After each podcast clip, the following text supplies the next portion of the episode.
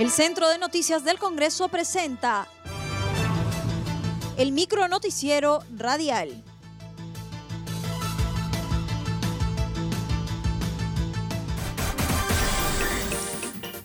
¿Cómo están? Los saluda Claudia Chiroque. Hoy es jueves 20 de agosto y estas son las principales noticias del Congreso de la República. Comisión permanente sesiona a las 10 de la mañana. A fin de dar cumplimiento al artículo 89 del reglamento del Congreso, sesionará la comisión permanente a fin de continuar con el procedimiento sobre los informes de calificación de la Subcomisión de Acusaciones Constitucionales. De acuerdo a la agenda, se consultará el plazo en que la Subcomisión de Acusaciones Constitucionales realizará la investigación y presentará su informe respecto a las denuncias declaradas procedentes.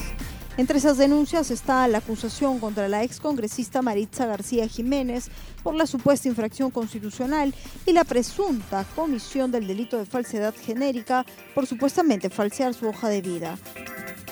También está la acusación contra el ex juez César Inostroza y los exmiembros del CNM por el caso Cuellos Blancos del Puerto.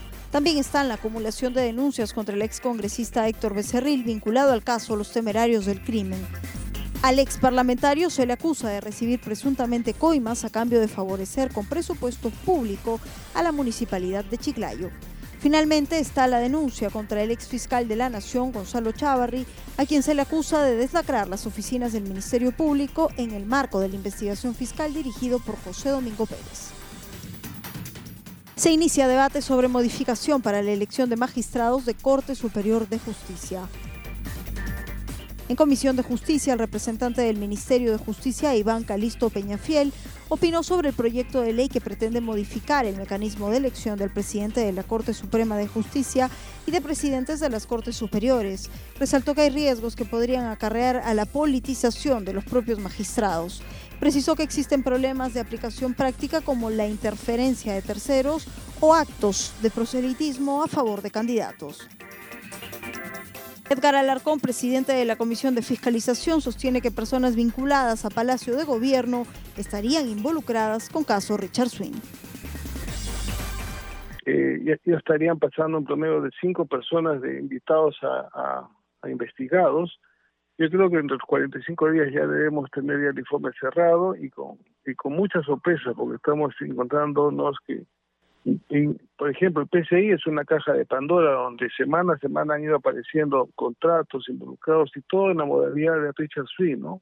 Órdenes de servicio, menos de 8 UIT, contratados a dedos y en el medio siempre son amigos, primos, sobrinos y de alguna manera cercanos al Palacio de Gobierno.